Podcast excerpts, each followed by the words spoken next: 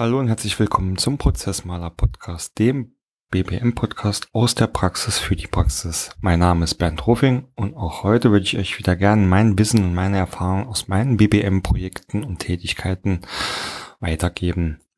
Ja, die heutige Folge ist so ein bisschen ein Ausreißer. Heute geht es nämlich nicht um etwas Fachliches oder um ein BPM-relevantes Thema, äh, sondern es geht um den freiberuflichen BPM-Berater. Äh, warum? Ganz einfach, äh, letztens wurde ich ähm, kontaktiert ähm, aufgrund eines meiner ähm, Dokumente, die ich mal veröffentlicht habe, äh, ähm, indem ich auch ein bisschen äh, was über äh, Prozessmanagement für Gründer geschrieben habe, äh, etc. etc. Und der Kollege hat mich dann einfach gefragt, sag mal, was ist denn eigentlich ein freiberuflicher BPM-Berater. Wie wird man das und äh, äh, was steckt denn da dahinter? Hm, da habe ich mal überlegt, okay, das könnte ja vielleicht auch äh, für viele da draußen ganz interessant sein, vielleicht welche, die äh, schon länger in irgendwelchen Festanstellungen arbeiten äh, und jetzt sich überlegen, äh, ja, auch einfach mal auf dem freien Markt aktiv zu werden. Mm, was ich gleich dazu sagen möchte, äh, ich werde viele Sachen aus meiner Sicht wie immer erwähnen. Äh, da sind auch ein paar Sachen dabei, äh, werde ich dann auch explizit darauf hinweisen. Das Ganze bitte nicht, ähm, ja, alles direkt äh, ungeprüft, ähm, sage ich jetzt mal, ähm, ähm, hinnehmen. Also gerade ähm, wenn es äh, um rechtliche Dinge geht oder um finanzielle und steuerliche Dinge, äh, da bitte immer einen Fachmann äh, fragen und den prüfen lassen, bevor ich jetzt hier irgendwie äh, im Schwall der Worte irgendwie äh, was durcheinander bringe und äh, ihr jetzt da plötzlich in die falsche Richtung rennt. Also äh, bitte, ähm, ich versuche es natürlich nach bestem Wissen und Gewissen, die ganze Sache hier zu erläutern, aber ähm, speziell, spezielle Sachen, bitte holt euch Spezialisten dabei. Ja, das ganze ähm, Thema habe ich heute folgendermaßen gegliedert. Zuerst mal schauen, was ist denn eigentlich ein Freiberufler? Dann äh, welche Formen und Typen von ähm, BPM-Beratern gibt es denn überhaupt? Ähm, Im dritten Kapitel möchte ich eigentlich mal erläutern, ähm, für wen arbeitet man und wie kommt man denn so an die Aufträge? Viertes, ein ganz äh, spannendes Thema, da gibt es auch ganz viel äh, Literatur dazu. Äh, wie berechne ich denn meinen äh, Stunden- und Tagessatz? Äh, und zum Schluss äh, eine kleine Fallstudie, so das typische äh, Freiberuflerprojekt und zum Abschluss wie immer ein paar Tipps und Tricks. okay, starten wir mal mit ähm, dem ersten Kapitel. Was ist denn eigentlich ein Freiberufler?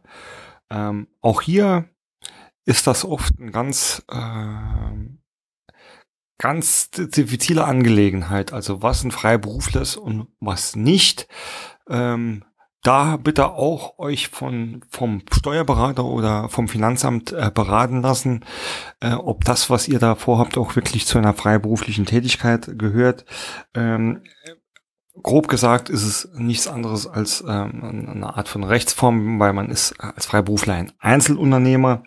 Ähm, das heißt, äh, man hat als Freiberufler die volle Haftung. Wenn ich also irgendwie äh, Mist baue, äh, muss ich da nicht nur mit meinem äh, geschäftlichen Vermögen haften, sondern auch mit meinem Privatvermögen. Äh, Im Grunde genommen gibt's das streng genommen diese Trennung zwischen Privat- und ähm, Geschäftsvermögen ähm, eigentlich gar nicht wirklich äh, als Freiberufler. Ähm, ja, äh, ohne Haftung, das ist natürlich äh, immer so eine äh, Sache, ist natürlich mit hohem Risiko verbunden. Zumindestens äh, was die Beratungsleistung anbetrifft, äh, gibt es Vermögenshaftpflichtversicherungen äh, äh, beziehungsweise ja Beraterhaftpflichtversicherungen, äh, die ja mich vor Falschberatungen schützen bis zu einem ähm, gewissen Rahmen.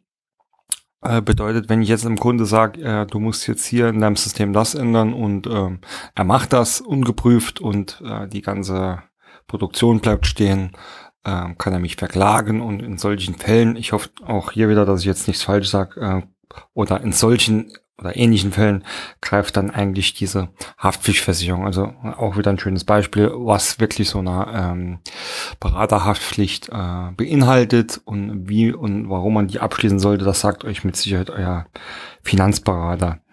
Ähm, der Unterschied zwischen einem Freiberufler und ähm, den übrigen Einzelunternehmern ist, dass man als Freiberufler keine Gewerbeanmeldung benötigt. Ähm, aber auch hier nochmal der Hinweis, es ist ganz, ganz wichtig, dass da wirklich der Status des Freiberuflers sichergestellt ist. Ähm, das ist in manchen, in manchen Fällen wirklich sehr, sehr grenzwertig. Äh, also bitte da beraten lassen. Ähm, und ohne Gewerbeanmeldung muss man natürlich auch keine Gewerbekosten sparen. Das heißt, das ist natürlich ein, großer Vorteil äh, des Einzelunternehmers, äh, vor allem eines Freiberuflers, dass er hier äh, die Gewerbekosten äh, nicht hat. Ja, in der Regel ist man als Freiberufler auch selbstständig, also alleine äh, unterwegs oder ähm, ja nur mit wenigen Mitarbeitern. Ich äh, zum Beispiel habe ja die Christina Liebig. Hallo Christina ähm, die ähm, mit mir zusammenarbeitet. Ähm, das ist kein Muss, also es ist nicht gesagt, dass äh, man äh, da nicht auch unbegrenzt Mitarbeiter einstellen darf. Es ist jetzt nur so ein, ein Bild, dass man äh, immer wieder findet, Freiberufler sind oft halt alleine unterwegs ähm, und suchen absichtlich auch den Status ähm, des Freiberuflers äh, im Gegensatz zu zum Beispiel einer Beratungsfirma, ähm, die aus ganz, ganz vielen äh, Beratern besteht. Dort hat der Unternehmer, der Geschäftsführer, ähm, ja, oder der Geschäftsführer, der Gründer, ähm, der mag das halt, äh, ein Unternehmen zu führen und Personal zu führen und Personal aufzubauen. Freiberufler sind da äh, eher die, die äh, gerne allein unterwegs sind, die gerne für sich allein bestimmen, die zwar mit Sicherheit gerne in Teams zusammenarbeiten, aber ähm, jetzt vielleicht nicht unbedingt äh, darauf aus sind, Personal zu verantworten oder ähm, selbst ähm, zu führen. Ähm, das ist einer der ähm, der Unterschied da, ja, ich habe es schon erwähnt, ähm, der Unterschied ähm, zwischen zu den Beratungshäusern äh, äh in Form einer GmbH ist, äh, wie gesagt, die Haftung, dass äh, die GmbH natürlich äh, beschränkt haftet, wie es der Name schon sagt, und der, der Einzelunternehmer, der Freiberufler mit seiner, mit seinem Privatvermögen. Ähm, umgekehrt bedeutet es natürlich nicht, dass ich auch als alleinige Person eine GmbH gründen kann oder äh, mit wenigen Mitarbeitern eine GmbH gründen kann. Das äh, machen durchaus auch äh, einige. Der Grund ist relativ einfach. Ähm, oft ist eine GmbH einfach besser angesehen in der Gesellschaft. Also äh, ähm, ich glaube, da kann man schon sagen, äh, dass vielleicht gerade im Mittelstand ähm, ist ähm, ja das Ansehen einer GmbH einfach größer ist, wenn es dann jetzt heißt, oh, jetzt kommt äh, hier ähm, eine Beratergesellschaft, ein, eine Beraterfirma, eine GmbH, dann hat das einen höheren Stellenwert, als wenn es heißt, ja, guck mal, da kommt jetzt so ein Freiberufler, ist eine ist meine persönliche Meinung, eine persönliche Feststellung, die ich schon öfters erfahren habe, äh, darf man natürlich auch nicht generalisieren. In Konzernen kann das ähm, auch beidseitig funktionieren. Also ja, sonst würden ja Leute wie ich auch nicht leben können. Da werden auch ganz oft Freiberufler gesucht, das heißt einzelne Personen. Ähm, da steht halt die Person tatsächlich im Vordergrund, ähm, die man da anstellen möchte. Und man möchte sich eigentlich nicht mit einem ja, Firmenkonstrukt ähm, hinten dran rumschlagen müssen. Ähm, das sind so die Sachen, ähm, die da vorkommen. Also nochmal zusammengefasst, Freiberufler sind klassischer Einzelunternehmer, der äh, keine, keine Gewerbeanmeldung braucht. Das heißt, im, in dem Sinne, ähm, ja, wer Freiberufler werden möchte, der kann das ganz einfach tun, indem er sich beim Finanzamt meldet. Ich möchte jetzt kein Freiberufler werden, kriegt dann ähm, eine Umsatzsteuernummer zum Beispiel äh, und ja, zack, ist man Freiberufler und das Ganze rechnet man ganz einfach ähm, ähnlich wie ähm, andere ähm, Gewerbe äh, ganz einfach über eine ja finanztechnisch oder äh, zu, zum Finanzamt ähm, mit einer Gewinn- und Verlustrechnung ab beziehungsweise mit einer Umsatzsteuererklärung ähm, kann dann sein, dass das mal ab einem gewissen Umsatz äh, oder am Anfang wird man in der Regel die Umsatzsteuer jährlich zahlen. Äh, später, wenn das Ganze ein bisschen läuft, wird es dann übergehen in eine äh, Quartals- oder monatliche Zahlung.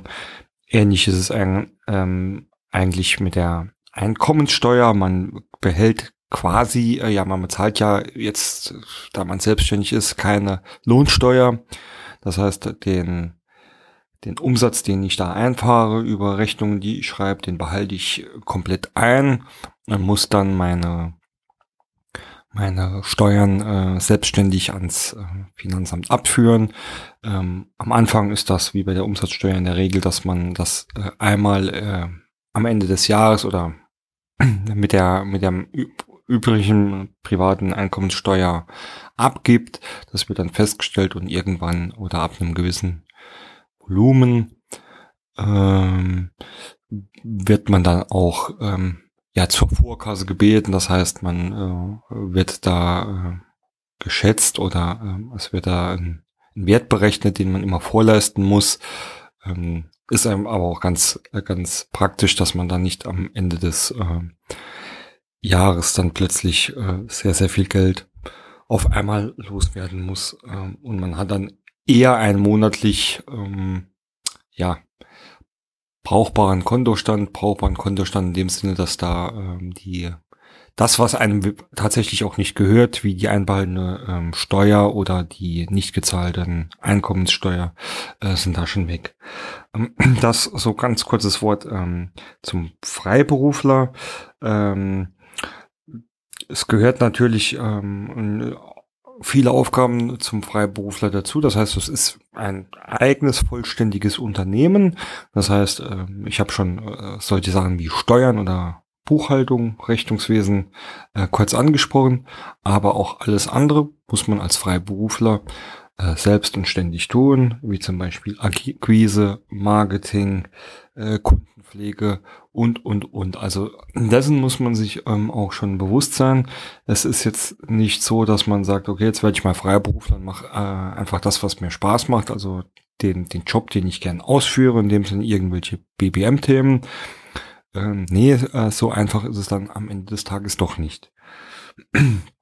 Okay, ähm, wollen wir mal gucken, oder ja, welche Typen oder Formen von BPM-Beratern gibt es denn? Äh, das könnte ich jetzt ganz pauschal beantworten mit, es gibt da gar keine Begrenzung. Also das Feld ist so unendlich weit und offen und man kann sich da auch ähm, so frei selbst definieren, äh, dass es da nichts gibt, was es nicht gibt oder zumindest nicht geben könnte. Ähm, dennoch ist es natürlich im, im klassischen Umfeld äh, findet man so, ähm, so Typen oder Kategorien, in dem sich die Freiberufler ähnlich, Entschuldigung, ähnlich wie die, wie die äh, Consulting-Firmen dann auch aufstellen. Das kann äh, zum Beispiel nach Branchen sein. Also ich bin jetzt hier der ähm, Experte für äh, Logistikprozesse äh, oder für Industrieprozesse oder äh, bin Spezialist für äh, Pharma Consulting. Das kann äh, nach ähm, Tools gehen. Also ich berichte ja auch immer wieder über Prozessmodellierung und entsprechende Tools. Also da kann es sein, dass ich sage, okay, ich bin jetzt Spezialist äh, für das und das Tool, entweder Prozessmodellierung bezogen oder auch ganz viele andere äh, Varianten, äh, die diese Tools bieten. Äh, es kann auch einfach nach Varianten, äh, nach äh, Methoden sein. Äh, das bedeutet, ich bin jetzt Spezialist für ähm, Prozessmodellierung oder äh, für Prozessoptimierung ist ja dann auch so einen ähnlichen Weg, ähm, wie ich äh, gegangen bin, dass ich eigentlich ja sage, ich äh, habe mich auf das ganze äh, Themengebiet Strukturierung und Visualisierung von Prozessen ähm, fokussiert. Das heißt, äh, ich habe da einige Methoden, die ich besonders oder zumindest glaube, besonders gut zu beherrschen. Ähm, ja, oder Abgrenzungen nach Thema äh, etc. etc. Äh, das Ganze äh, kann dann natürlich oder auch nach Themen ganz verschiedene Aussträgungen haben. Also es gibt dann ähm, auch natürlich sehr, sehr viele Strategie-Consultants, die äh, die dann äh, ins Rennen kommen, wenn es wirklich darum geht, dass ein Unternehmer eine neue Strategie braucht, neue Marketingprozesse, äh, neue Vertriebsprozesse oder sich komplett umstrukturieren will. Das ist also so die ganze Strategieberatung. Dann äh, gibt es viele, ich nenne es jetzt einfach mal dann eher die operativen, die wirklich halt ähm, hingehen, Prozesse aufnehmen, äh, Prozesse dokumentieren, äh, die an Optimierungsprojekten äh, beteiligt sind und äh, Tools einführen etc. etc. Das ist dann so ein bisschen, trenne ich persönlich immer so ein bisschen zwischen ähm, der strategischen Beratung und tatsächlich ähm, dem operativen Berater, der da äh, auch viel viel äh, selbst noch macht oder äh, weniger äh, Strategien selbst entwickelt, sondern eigentlich das ausführt, was an Strategien äh, schon da ist oder was an strategischen Plänen äh, angedacht ist. Ja. Das sind so ein paar Typen. Ähm, ja, was braucht man denn eigentlich, um BPM-Berater zu werden? Und da äh, ist natürlich jetzt lustig, wenn ich das selbst äh, über mich und meinen Berufsstand sage, aber eigentlich braucht man nichts dazu. Weil es gibt eigentlich ähm, in Deutschland, auf jeden Fall war das mal so, ich bin jetzt nicht 100% sicher, ob das immer noch so ist, also, aber ich bin relativ sicher, dass man eigentlich gar nichts braucht, um sich hier als freiberuflicher Berater das selbstständig zu machen. Das heißt, äh, ich könnte, es kann eigentlich jeder machen, also so, sofern er äh, volljährig und geschäftsfähig ist, zu sagen, ja, ich bin jetzt äh, hier ein Berater, dann kann der, ähm, der Abiturient oder der Absolvent, der kann dann sagen, jawohl, ich bin jetzt ähm, Berater für äh, Gymnasialprozesse und könnte damit quasi an den freien Markt gehen. Äh, ob das natürlich sinnvoll ist, ist so eine Sache. Im, am Ende des Tages, äh, ja, ist es natürlich schon äh, sehr sinnvoll, wenn man eine passende Ausbildung hat. Da muss ich auch sagen, hat sich das ganze Thema sehr, sehr äh, toll weiterentwickelt. Also als ich mit dem Studium um die Jahrtausendwende begonnen habe und auch kurz danach, als ich fertig wurde, da gab es sowas wie Business Process Management oder Process Management oder sonstiges dann als Studiengang gar nicht. Also zumindestens ist es mir nicht auf, aufgefallen oder irgendwie bekannt geworden. Ähm, da hatte man, also das war zum Beispiel bei mir so äh, mal noch ein Seminar, ähm, ein Studienfachprozessmanagement. Da ging es aber dann hauptsächlich auch um Fertigungsprozesse und nicht um Geschäftsprozesse. Mittlerweile gibt's da wirklich, äh, mir ist da die Uni Konstanz noch im Hinterkopf, die da ganz, ganz tolle Angebote hat und äh, von deren Professoren ich auch schon einige äh, ja, ähm, Seminare und Workshops besucht habe. Ähm, Uni Koblenz, äh, FH Koblenz ist es, glaube ich, äh, weiß ich, dass die da auch ähm, sehr, sehr viel tun. Und das ist natürlich ähm, fantastisch. Also wenn man sich hier dann ähm, als Student tatsächlich explizit in diese Richtung ausbilden möchte, hat man da heute sehr, sehr viele ganz tolle Möglichkeiten. Äh, ja, nichtsdestotrotz, ich glaube, was immer noch am meisten äh, zählt, ist tatsächlich die Erfahrung und dann ist es einfach so, so platt wie es auch klingen mag, ähm, da schlägt die äh, Praxis die theoretische Erfahrung äh, wie bei vielen anderen Studienfächern oder Dingen im Leben halt auch, ähm, was man in einem Buch liest ähm, und was dann draußen in der Realität passiert, das ist leider nicht immer deckungsgleich. Und wenn man dann ähm, ein paar ja, Berufsjahre oder zumindestens muss ja nicht immer ähm, dann auch in Festeinstellungen sind, kann ja auch Praktika oder ähm, Diplomzeit oder sonst was sein, äh, auf dem Buckel hat, dann ist das natürlich ähm, äh, sehr, sehr äh, hilfreich und, und wertvoll. Und ähm, ja, das sind so die klassischen ähm, ja, Sachen, die man da benötigt. Natürlich, ja, jetzt könnte man natürlich Stellenbeschreibungen hier runterbeten. Da stellt sich auch jeder was anderes drunter vor. Natürlich sollte man irgendwie ähm, ein wenig analytisch und äh, strategisch äh, äh, begabt sein und eine gute äh, Auffassungsgabe haben und natürlich auch ähm, Spaß äh, dran haben, mit Menschen zu arbeiten. Ja, also ähm, Prozessworkshops oder äh, Prozessaufnahmen oder Prozessgestaltungen in großen Runden ähm, oder auch nur äh, kleine Interviews. Man muss da schon äh, gern mit den Menschen äh, reden, ganz platt gesagt,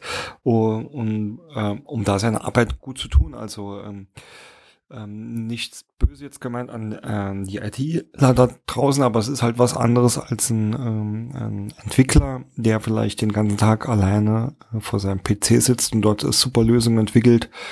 Als äh, BPM-Berater, glaube ich, kommt man nicht sehr weit, wenn man nur äh, an seinem eigenen Schreibtisch sitzt und ja, sozial nicht so kompetent ist. Äh, das ist eigentlich das, was ich jetzt sage. Das würde ich aus meiner Sicht, äh, ich hoffe, dass ich da ein bisschen was davon auch habe, ähm, sollte man natürlich ähm, auch brauchen. Natürlich sollte man, ja, aber mein Gott, wo ist das nicht so auch offen für Neues sein? Das heißt, ähm, gerade im BPM, ich sage es immer wieder gern, oder meine Meinung ist immer noch, dass BPM auch immer noch in den Kinderschuhen steckt und das allein, was ich die letzten Jahre erlebe, äh, wie die, wie auch die Entwicklung im Bereich der BPM-Methoden und Tools äh, voranschreitet, ja, ähm, da muss man schon anpassungsfähig sein, ähm, auch lernbereit sein, ähm, gerne äh, und sich gerne weiterentwickeln. Das ist, glaube ich, auch ein ganz äh, wichtiger Faktor, ja. Und wenn man das alles hat und dann wirklich äh, also die Voraussetzungen zum mega super BPM-Berater hat, dann ähm, ja, ist immer noch die Frage, ja, für wen arbeitet man denn eigentlich als freiberuflicher äh, BPM-Consultant und ja, wie kommt man denn an diese Aufträge ran? Auch hier wieder, prinzipiell ist alles möglich. Also es gibt viele Berater, die arbeiten auch für Startups. Äh, ist dann klassischer Weg über KMU Mittelstand und natürlich ähm, bis hinten die großen Konzerne. Ähm, wo ich mich zurzeit am meisten bewege. Ähm, das kommt dann tatsächlicherweise auch auf seine eigene Ausrichtung an. Ähm, prinzipiell bin ich der Meinung, dass Geschäftsprozesse und alles oder Geschäftsprozessmanagement und alles, was damit zu tun hat, äh, für jeden wichtig ist, für jedes Unternehmen und jeden Unternehmer äh, sehr, sehr wichtig ist. Äh, es ist noch nicht überall, glaube ich, wirklich ganz oben auf der Agenda. Ich weiß auch nicht, ob es irgendwann mal ganz, ganz oben auf die Agenda kommt, aber ich glaube, die ähm, der Markt entwickelt sich immer äh, mehr auch dahin, dass die Firmen und äh, Entscheider äh, das sehen, dass sie da auch professionelles Know-how ähm, brauchen, äh, wenn es um das Thema BPM geht und ähm, das Know-how ist das eine und das äh, andere sind einfach auch die Ressourcen. Ähm, da gibt's halt vor allem in Konzernen, wenn die, wenn die Projekte loslaufen oder ständig wechselnde Projekte, gibt's sehr, sehr viele Peaks, die sind einfach nicht mehr mit dem, ja, mit den eigenen Ressourcen abzudecken. Oft macht es für die Unternehmen aber auch keinen Sinn, für drei, sechs oder neun oder vielleicht manchmal auch ein Jahr einen eigenen ähm, Mitarbeiter an, einzustellen. Es ist auch ganz logisch irgendwie, bis der, ähm, bis der eingearbeitet ist, bis der soweit ist, bis der das Wissen äh, aufgebaut hat. Ähm, ist ja schon mal ein halbes Jahr rum. Also ähm, dazu natürlich äh, hat er auch Urlaub und äh, Krankheiten, die man bezahlen muss. Deswegen ähm, ja, buchen halt viele dieser Konzerne auch ähm, gern dann Freiberufler, um zu sagen, ja, jetzt die Spitzen ähm, decke ich ab, dann habe ich dann nicht nur die entsprechende Ressource, sondern auch jemand, der das fertige Know-how schon mitbringt und äh, den ich da benutzen kann. Und was äh, ein wahnsinnig unterschätzter Faktor auch ist, ist einfach die externe Brille. Ich behaupte, dass ähm, ich behaupte, und das, ähm, ja, die Behauptung habe ich von selbst äh, für mich mehrfach äh, zumindest bestätigt ähm, durch meine Erfahrung, das äh, nehmen wir einfach mal zwei, zwei Leute mit dem absolut gleichen Wissensstand, mit der absolut gleichen Erfahrung. Ähm, nur der eine arbeitet jetzt schon, sage ich mal, fünf Jahren in einem Unternehmen und der andere kommt dann erst in dieses Unternehmen rein. Ich behaupte, der, der frisch reinkommt mit der externen Brille, äh, ist wesentlich besser dazu geeignet, äh, Potenziale, Schwachstellen zu erkennen, äh, oder ähm, einfach Sachen festzustellen, die der interne äh, gar nicht mehr sieht, weil ja er einfach schon die Scheuklappen aufhat. Das hört sich jetzt vielleicht böse an, ist aber auch überhaupt nicht äh, so gemeint. Ähm, das ist eine Erfahrung, die macht man auch im, im Privatleben äh, immer und immer wieder, wenn man was halt ähm, hunderttausendmal macht, dann macht man es einfach und denkt nicht mehr drüber nach. Mein Lieblingsbeispiel habe ich bestimmt auch schon öfters hier erwähnt, ist immer noch Zähne putzen. Jeder Mensch ähm, putzt sich mehrmals täglich die Zähne und das nach einem speziellen Ablauf. Den hat man irgendwann mal von den Eltern oder vom Zahnarzt beigebracht gekriegt und ähm, hat das dann so ein bisschen antrainiert und macht seitdem immer und immer wieder und kein Mensch fragt sich heutzutage mehr, zumindest ich nicht, warum putze ich überhaupt so meine Zähne? Äh, bis der Zahnarzt vielleicht irgendwann mal sagt, ja, du musst es eigentlich auch jetzt mittlerweile ganz anders putzen, weil das ist ja schon ähm, lang überholt, wie du putzt. Äh, jetzt schadest du mehr am Zahnfleisch ach, oder was weiß ich was, ja.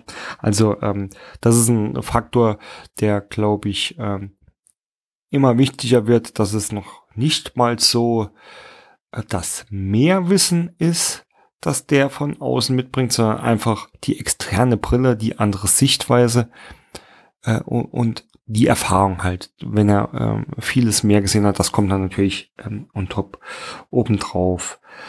Ähm, ja, und das sind so die, die, die, die, klar, die typischen Kunden, die man da haben kann. Ähm, ja, wie kommt man jetzt äh, an diese, an diese Kunden? Das Stichwort Akquise.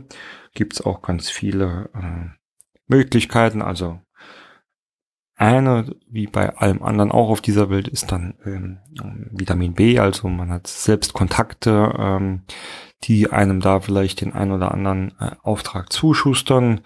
Äh, Habe ich auch schon sehr oft erlebt, dass ähm, ja sich Angestellte irgendwann selbstständig machen und arbeiten dann erstmal als Freiberufler noch ähm, eine ganze Zeit lang in diesem Unternehmen weiter. Äh, ist natürlich eine sehr attraktive Möglichkeit, ähm, vor allem wenn man äh, den Wechsel wirklich ähm, durchführt, also dann von einem auf den anderen Tag vom Angestellten zum Freiberufler ist natürlich super, wenn man da erstmal in einem gewohnten Umfeld äh, weiterarbeiten kann und so sich um den Rest, also alles, was ich vorhin gesagt habe, ähm, in Ruhe kümmern kann, Buchhaltung etc.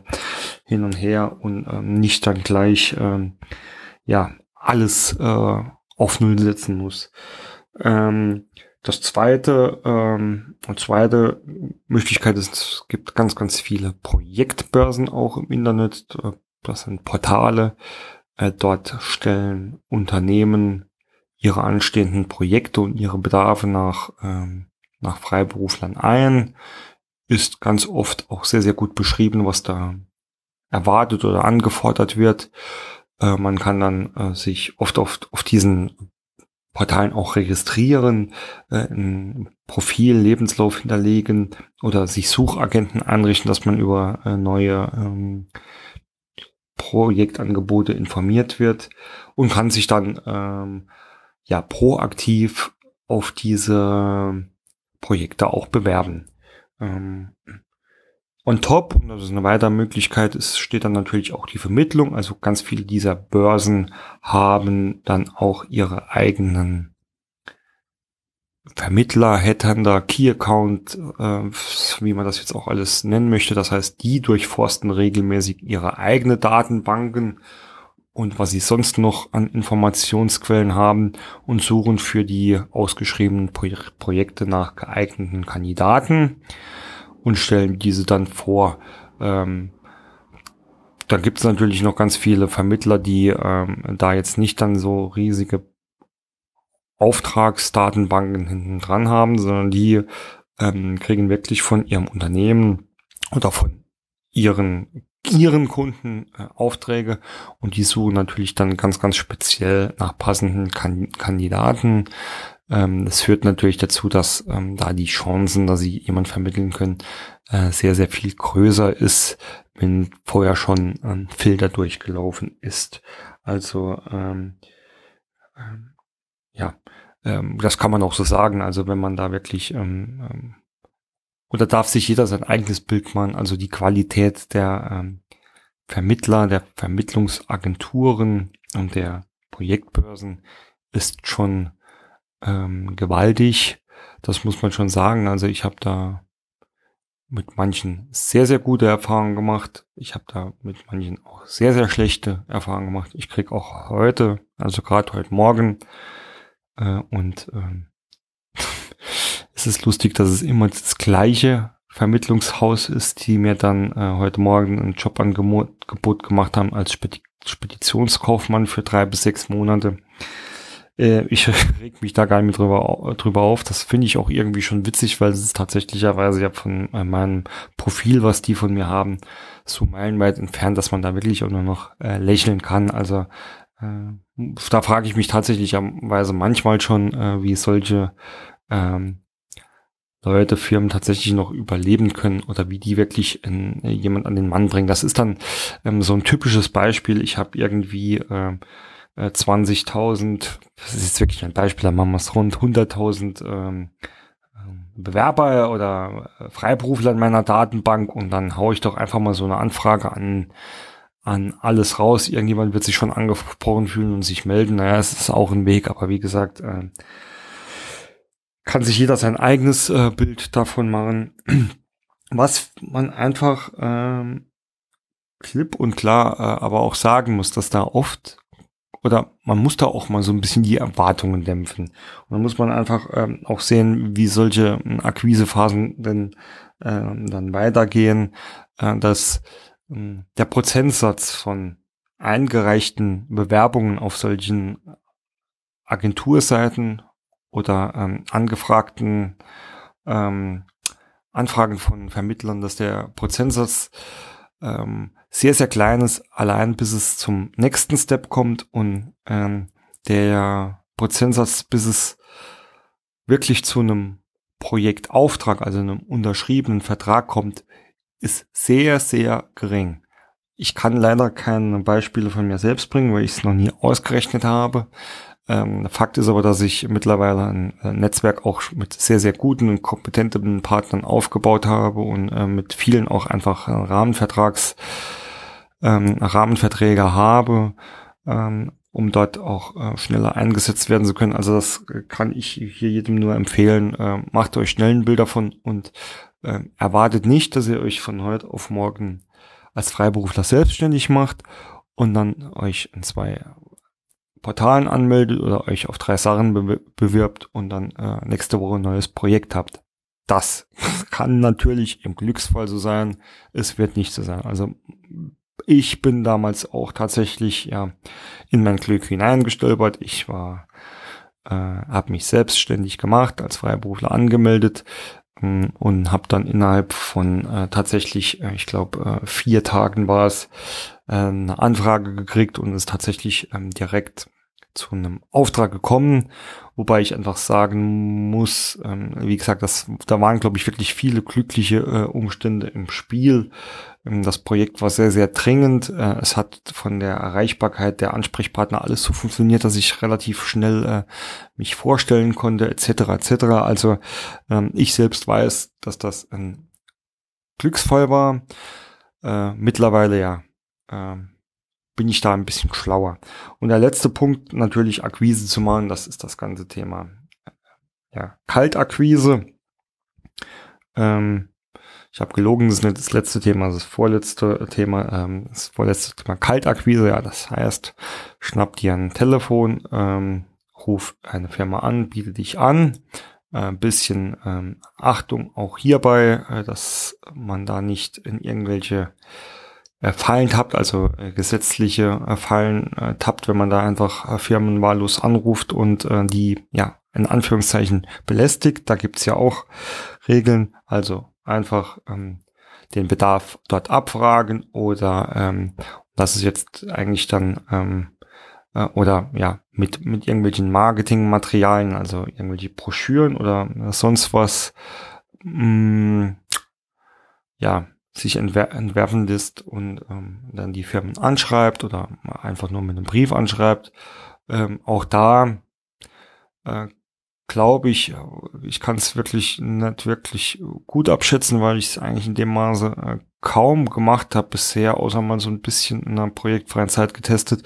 Aber ich glaube, die Erfahrung, was ich mich mit anderen Freiberuflern so austausche, ist das auch ähm, ja schon fast vernichtend ähm, klein äh, da als Freiberufler hm, äh, irgendwie äh, durchzukommen, überhaupt mal durchzukommen bis zu den entsprechenden Entscheidern, um die dann tatsächlich ähm, ähm, überzeugen zu können, dass die einen brauchen. Da hängt es ja immer davon ab, hat man jetzt wirklich einen Bedarf? Und die Konzerne, die haben, ja, wie gesagt, die, die haben plötzlich Bedarf über Projekte, die haben ihre Vermittlungspartner, ihr Headhunter, dann schicken die Leute los, warum sollten die sich dann jetzt ähm, ähm, ja, mit einem Freiberufler treffen, wenn da der Bedarf nicht da ist. Ähm, und die letzte Akquise-Sache ist natürlich ja ähm, eben schon mit einem Satz angesprochen, das ganze Thema Marketing. Man muss natürlich, ähm, oder man muss nicht, man kann natürlich auch versuchen, ähm, sich ähm, als Marke aufzubauen oder sich als Experte zu positionieren, dass man ähm, äh, dass man dann quasi, ja, das ist so mehr oder weniger so eine passive Akquise, dass man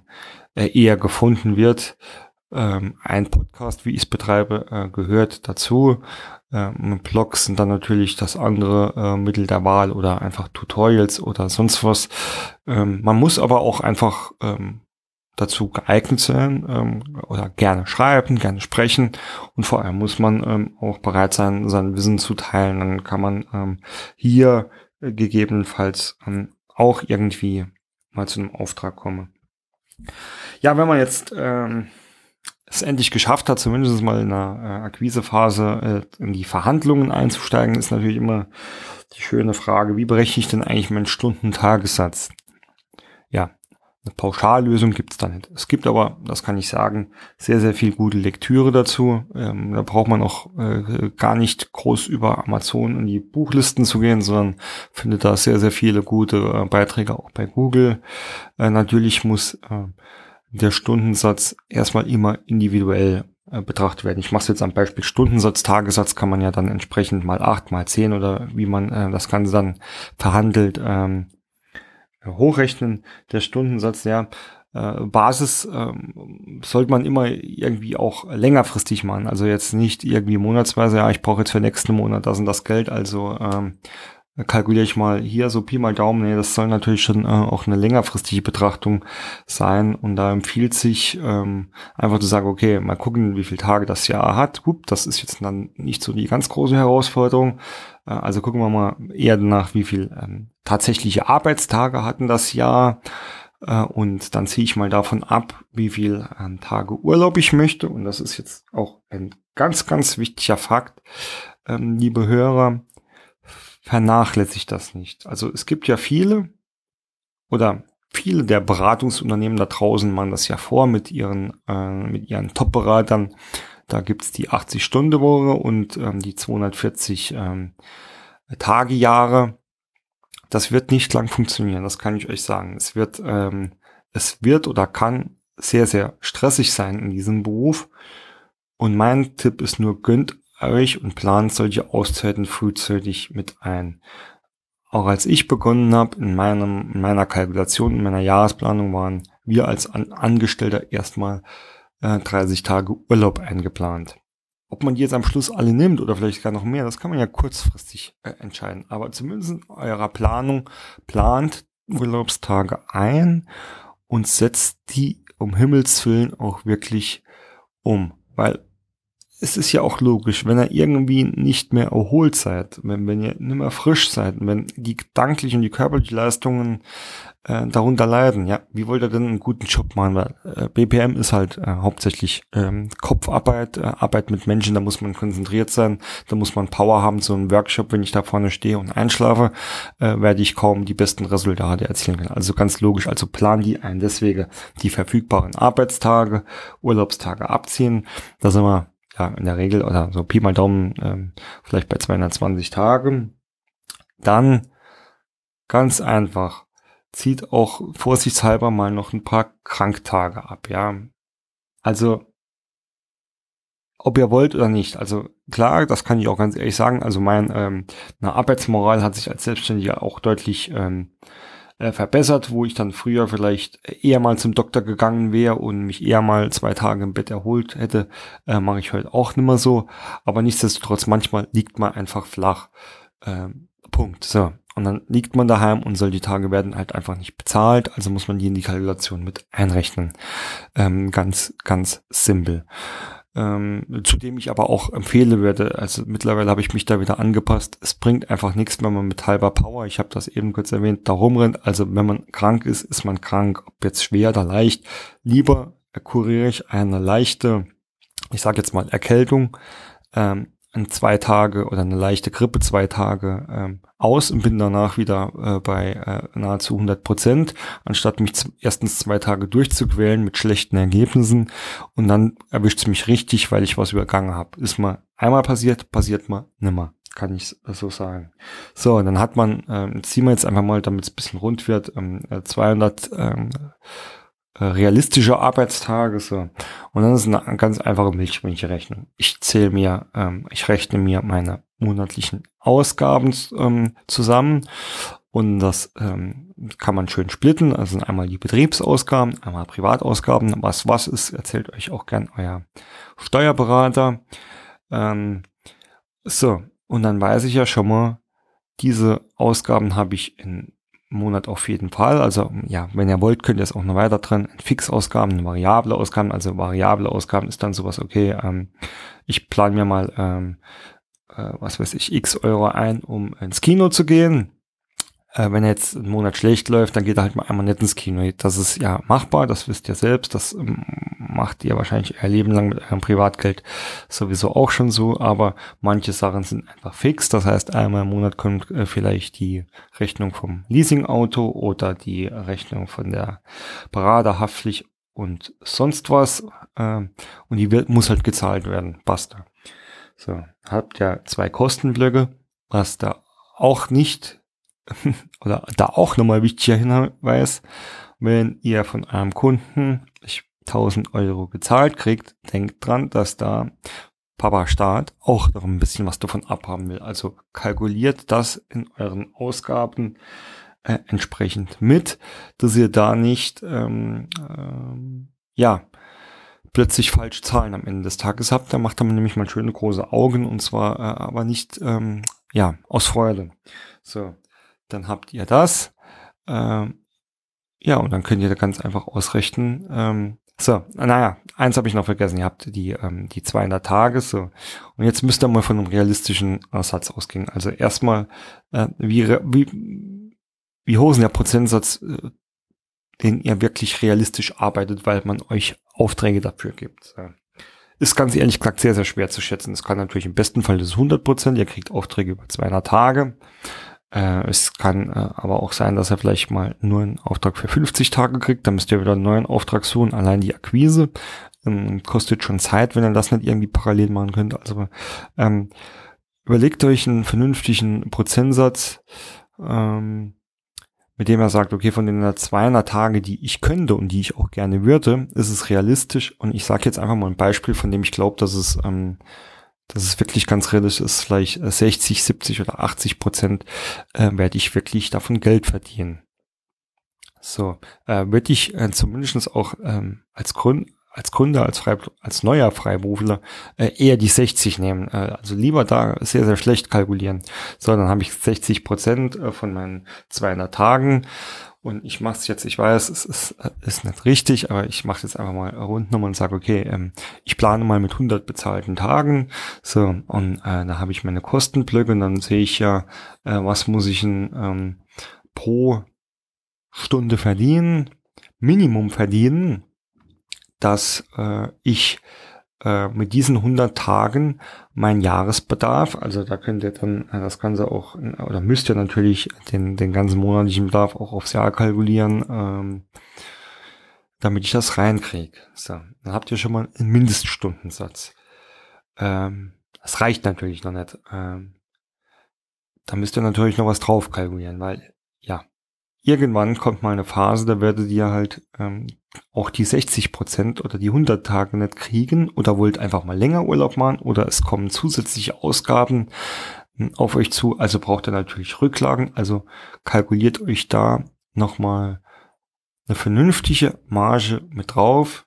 Äh, was vernünftig ist, das kann jeder für sich selbst ausmachen. Ähm, die, für die einen äh, sind 100 Prozent vernünftig, für die anderen 10 oder 20 Prozent. Ähm, das ist alles ähm, äh, ja dann individuell zu betrachten, aber plant das auf jeden Fall ein und das ist eigentlich äh, so euer Stundensatz, den ihr anvisieren solltet, zumindest mal als Basis. So, jetzt ist natürlich so, äh, dass das ähm, erstmal alle nur alle Kosten sind, die, die ja wirklich greifen können. Jetzt kriegt man dann ein Projekt oder wenn es dann irgendwie in die Projektverhandlung ähm, kommt, dann kommen natürlich noch andere Faktoren ins Spiel, wie zum Beispiel äh, der Projektstandort. Ähm, so. Wenn ich jetzt natürlich äh, jede Woche äh, ja, 500 Kilometer reisen muss, entweder per Auto oder sogar per Flugzeug oder per Bahn, kommen natürlich Reisekosten hinzu, es kommen Übernachtungskosten hinzu und man muss hier auch irgendwie noch ähm, leben, ja, ähm, gut, daheim müsst ihr auch leben, das kann man dann überlegen, wie man sich das ähm, berechnet. Ähm, das heißt, hier kommen natürlich nochmal ähm, Kostenfaktoren hinzu, die man dann bei seiner Verhandlung auch dann nochmal ähm, ja überdenken muss. Ähm, ich persönlich habe es für mich so gemacht, ich habe dann nach einer einiger Zeit einfach mal geguckt, was habe ich denn eigentlich ähm, ähm, so für ähm, Reisekosten, also machen wir es mal pauschal für, für Spesen, ähm, habe das dann runtergebrochen bei mir, dass ich ungefähr weiß, also so ähm, in welchem Umkreis von meinem Heimatort ich welche Spesen on top schlagen ähm, sollte, damit das Ganze auch vernünftig ähm, mitbezahlt wird. Ähm, weil es ist einfach so, die meisten ähm, Unternehmen oder auch Vermittler, die wollen All-In-Preise, ähm, All-Inclusive-Preise. Das bedeutet, man sagt den einen Preis und da ist alles inklusive, also ähm, von A bis Z und dann natürlich dann auch die Spesen. Also das sollte man auch berechnen können. Ähm, da darf man nicht vergessen. Das ist ein Faktor, also der Projektstandort, was an Reisekosten und Spesen auf mich zukommt. Die andere Sache ist natürlich auch die Projektdauer. Ähm, das heißt, wenn mir jetzt jemand ähm, kommt und bietet mir ein Jahresprojekt an, das würde ja für mich bedeuten, dass ich ein, ein Jahr lang ähm, einen ziemlich sicheren Einnahmenstrom habe. So.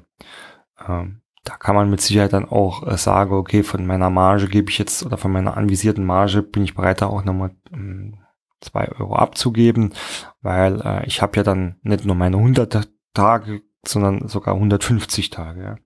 Also ist das nochmal natürlich nochmal ein, ein Punkt, den man einplanen sollte. Da werden auch viele ähm, einfach in den Verhandlungen auch drauf eingehen, indem sie einfach sagen, ja, pass auf, guck mal, jetzt hast du doch hier neun Monate, dann musst du doch was noch am Preis machen.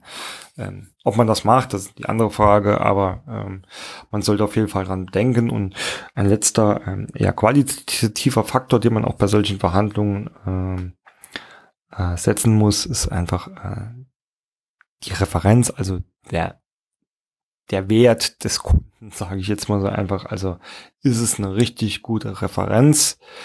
Ähm, oder will ich da unbedingt ähm, irgendwie auch mal Fuß fassen, reinkommen, e egal warum, ähm, dann kann man sich natürlich überlegen, ob man das dann auch noch entsprechend dann nochmal im Preis bemerkbar macht. Aber das sind solche, ähm, ja, so einige Tipps, ähm, wie man den Preis brechen sollte.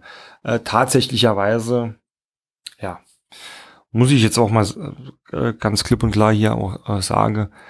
Also manchmal werden Projekte äh, bei mir angefragt, äh, auch über ähm, diese Vermittler oder diese Portale, ähm, Projekte, die auch durchaus sehr, sehr interessant sind, ähm, äh, an denen ich mich fachlich auch sehr, sehr angesprochen fühle.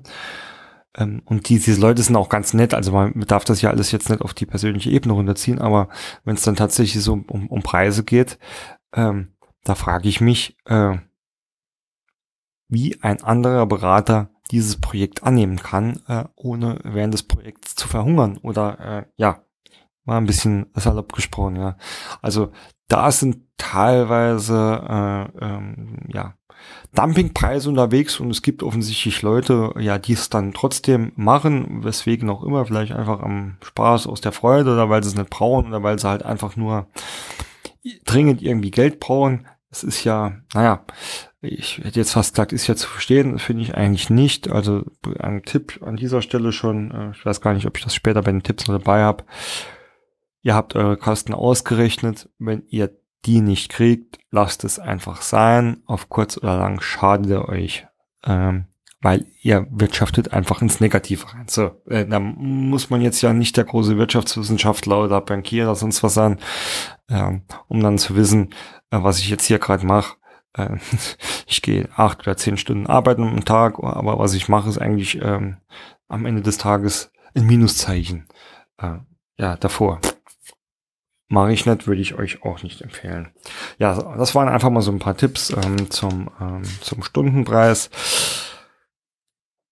Ganz zum Schluss dann einfach mal nur so ein, so ein typisches Projekt jetzt von, ähm, ja, ist ja eigentlich kein Projekt, so ein typische, äh, ist mehr schon äh, typische, ähm, ja, von Akquise bis Projekt, so eine kleine Fallstudie. Also was passiert? In der Regel, in der Regel bekommt ihr halt Anfragen, ähm, mit äh, den Rahmendaten des Projektes wie äh, die Inhalte, die Dauer, äh, Einsatzort, äh, ja, die Erwartungen des Kunden, die geforderten äh, Skills und Fähigkeiten und Erfahrungen. Ähm, und äh, wenn man nicht vorher schon euer Profil hatte, fragt man dann euer Profil meistens an mit ähm, und auch unter Angabe des ähm, Stundensatzes, wenn man euer Profil schon hat oder wenn es ähm, eigentlich gut läuft, dann weiß derjenige, der euch angeschrieben hat, schon, dass ihr ähm, zumindestens grob ähm, dafür geeignet seid. Ähm, der nächste Schritt ist dann ähm, eigentlich ein, ein Telefoninterview mit, ähm, spielen wir jetzt mal die Vermittlerseite durch, mit, mit den Vermittlern, äh, falls sie nicht direkt anrufen, äh, indem die dann nochmal genauer nachfragen, ne, vor allem zu eurer äh, Projekthistorie und zu euren Erfahrungen, da wirklich nochmal versuchen äh, herauszufinden, was äh, zwischen den Zeilen eures ähm, CVs steht. Und ähm, wenn das gepasst hat, dann geht es äh, in der Regel so weiter, dass die äh, Vermittler äh, die Profile nochmal aufbereiten und passgenau an ihre Kunden schicken. Ähm, in der Regel ist es so, da ist man nicht allein. Ich würde jetzt mal behaupten, pro Vermittler äh, schickt da jeder mindestens äh, drei bis fünf Profile hin. Ich weiß, dass viele Unternehmen auch nicht nur einen Vermittler haben. Also ich bin schon ganz oft ähm, oder an manchen Tagen, wenn wirklich, ähm, wenn es Projekte gibt, wo ich mir denke, ähm, wenn ich diese Anfrage lese, mein Gott, diese Anfrage ist doch nach meinem Lebenslauf geschrieben, ähm, dann kann es schon mal passieren, dass ähm, da am Tag äh, oder dass das Telefon nimmer aufhört und jeder äh, will äh, dich versuchen, für das gleiche Projekt zu vermitteln. Ähm, also deswegen auch hier nochmal der Hinweis, die Konkurrenz ist groß, da, äh, wenn euch da jemand anbimmelt, äh, bedeutet das nicht gleich, dass ihr da alleine äh, bei denen auf dem Zettel steht. In der Regel, ich weiß, und das sind die, die guten Partner oder aus meiner Erfahrung die guten Partner, die haben äh, dann wenige in der Auswahl, dafür sind sie sich sicher, dass sie richtig, richtig gut sind und dass es die besten sind, die sie im Moment finden können. Äh, Ihr werdet das irgendwann mal merken oder vielleicht selbst dann rausfinden. Von denen wird man dann aber auch ganz anders behandelt als, ähm, ja, von den 0815 Vermittlern, nenne ich es jetzt einfach mal.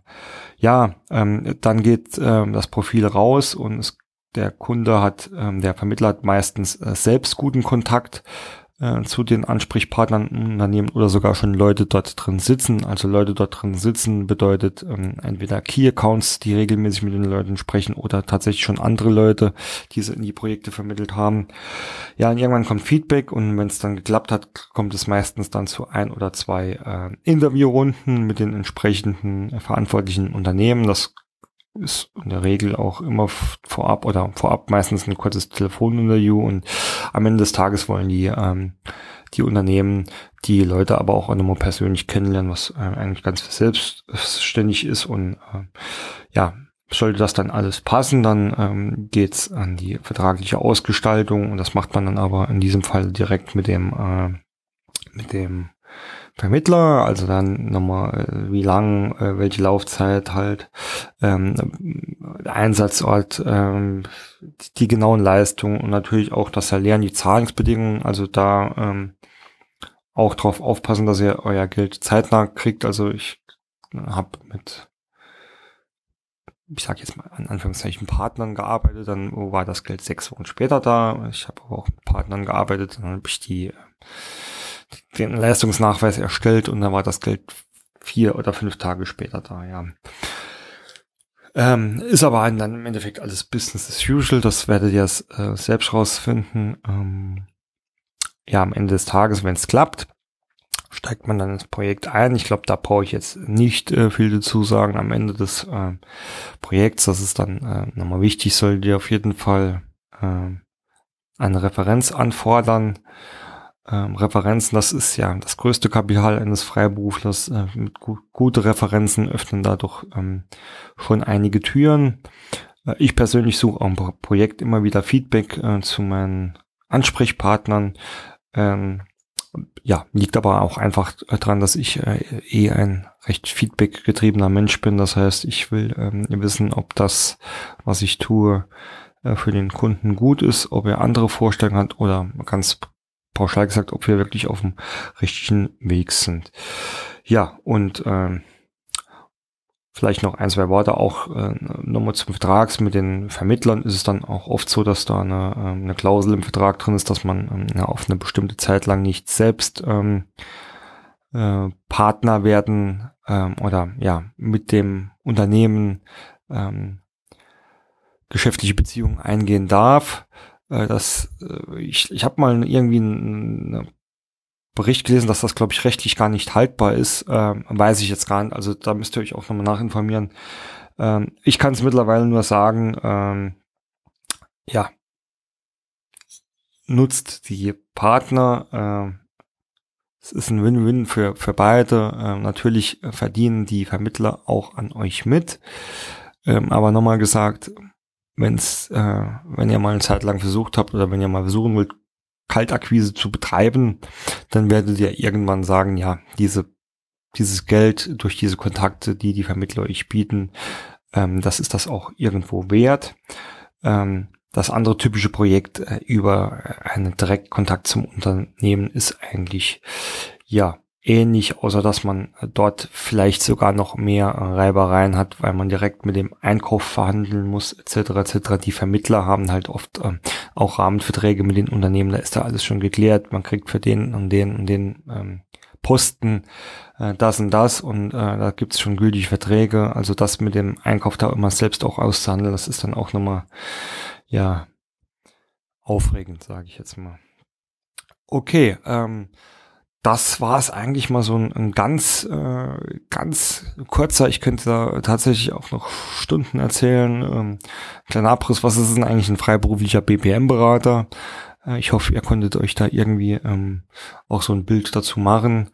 Ähm, am Ende des ähm, Podcasts wie immer ein paar Tipps und Tricks. Das erste, das ich euch absolut empfehle, überlegt euch frühzeitig eure Strategie und Positionierung. Also BPM Consultants oder ich sage jetzt mal einfach klassische mit, mit einem Bauchladen, also die hier irgendwie alles versuchen anzubieten, die gibt's wie Sand am Meer, da kann man sich nicht von der Masse abheben. Da werdet ihr ähm, es schwer haben, sage ich einfach mal. Natürlich nicht unmöglich, aber es ist schwer, wenn ihr euch äh, deutlich ähm, äh, positioniert über, wie ich vorhin schon gesagt habe, über, über Themen, über Methoden, über Tools oder ähm, auch sonst was, ähm, habt ihr viel, viel ähm, bessere Möglichkeiten.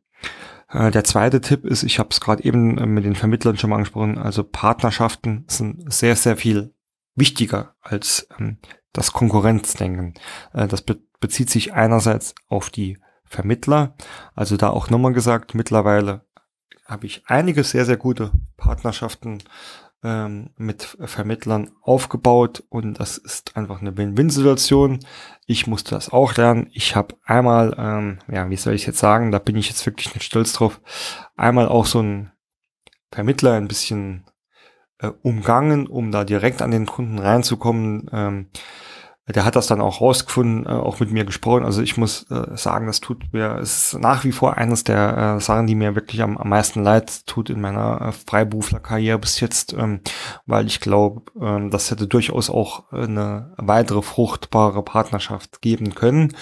Ähm, so ist natürlich klar, dass der andere da kein Interesse mehr hat. Also ähm, Vermittler es sind Partner. Das sollte, ähm, solltet ihr auch so sehen. Und ähm, beim Partnerschaften muss eben für, jeden was dabei rausspringen.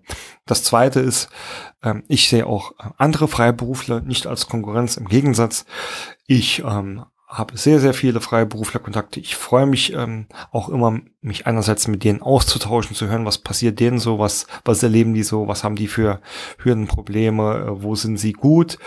Ähm, das ist sehr, sehr wichtig für mich, dieser Austausch. Zum Zweiten ist es auch immer gut, irgendwie ein Netzwerk zu haben, äh, wo man einfach mal weiß, okay, ähm, jetzt habe ich was, das passt vielleicht für mich nicht, aber passt für den, äh, vermittle ich den äh, weiter. Ähm, wenn das Ganze dann fruchtet, wie gesagt, Partnerschaften sollen von zwei Seiten leben, dann weiß ich, dass da über früher oder später irgendwann mal was zurückkommt. Also am Ende des Tages auch wieder ein Win für mich. Deswegen mein zweiter Tipp, ähm, denkt partnerschaftlich und äh, nicht in Konkurrenz denken. Ähm, der dritte Tipp ist, ja, ähm, als äh, Prozessarchitekt und Modellierer ähm, versuche ich ja meine Kunden immer auf ihre Kernprozesse zu fokussieren. Das sollten wir selbst aber auch tun. Also mein Tipp, fokussiert euch auf das, was ihr wirklich tun wollt. Definiert eure Leistungen äh, für die Kunden ganz klar und legt dort euren Fokus drauf. Ähm, das kann unter anderem auch bedeuten, dass ihr als Freiberufler zum Beispiel eure Buchhaltung outsourced. Ich weiß, wie es am Anfang ist. Man will Geld sparen äh, und will alles selbst machen oder man denkt, man muss auch irgendwie alles selbst machen. Ähm, das kann irgendwie mal, naja, Teufelskreuz übertrieben, aber es kann einfach mal Aufwand werden, der ähm, zur Last wird ähm, und der euch von wichtigen anderen Sachen abhält. Äh, deswegen mein Tipp hier, ähm, erstens mal, wenn ihr das unbedingt selbst machen wollt, plant den Aufwand mit ein.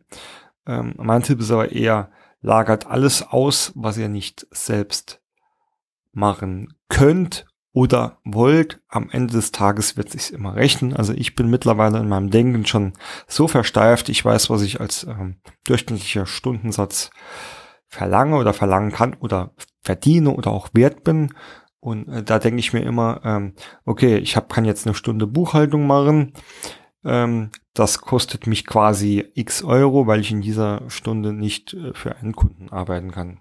Ganz einfache Milchmädchenrechnung. Mein Tipp, fokussiert euch auf das, was ihr könnt. Den Rest können andere besser. Eigentlich, wie gesagt, das sagen wir ja unseren Kunden oder viele von uns auch immer.